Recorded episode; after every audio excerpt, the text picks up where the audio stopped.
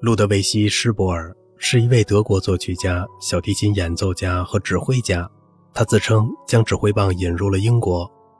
1808年，施伯尔为了亲眼见一见拿破仑，来到埃尔福特，这里正在举行亲王会议。他说服了乐队的第二圆号手让出当晚的座位。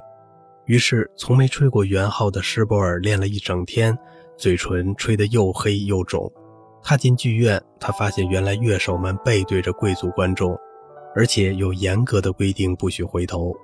不畏困难的施伯尔在口袋里放了一面镜子，总算在演出时偷偷看到了拿破仑。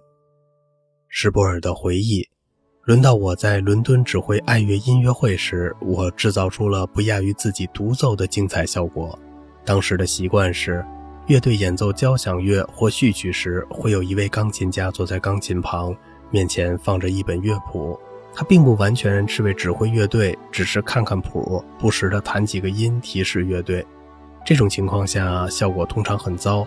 真正的指挥是首席小提琴，他给出节拍。要是乐队有打架的迹象，他会用琴弓打拍子提示。爱乐乐团乐手数目庞大，由于大家隔得很远，根本不可能一起奏出旋律。尽管乐手们的独奏水平极高，但合奏的整体效果远远不及德国乐队。轮到我指挥的时候，我决定修整一下这个效率低下的系统。幸运的是，在那天早上的排练中，费迪南里斯先生出现在钢琴边，他很乐意将乐谱交给我，并且对整个过程都未加干预。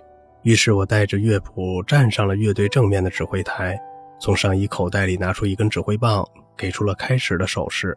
几位首席对这种新鲜的方式很警惕，本来想抗议，但是我请求他们至少让我试一次。于是他们安静了下来。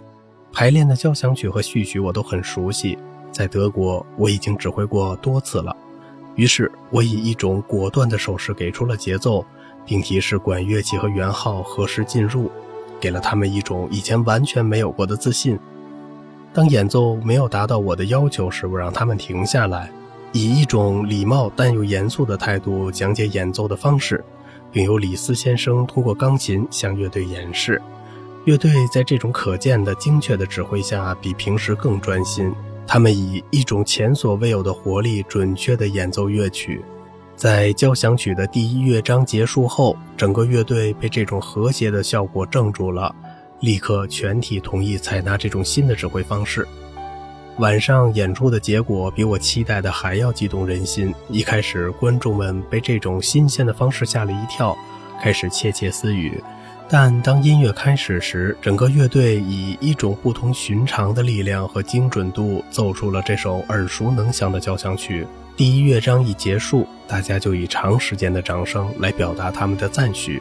用指挥棒来打拍子是一个决定性的胜利。从那以后，演出交响曲和序曲时，钢琴旁边再也不会有人出现了。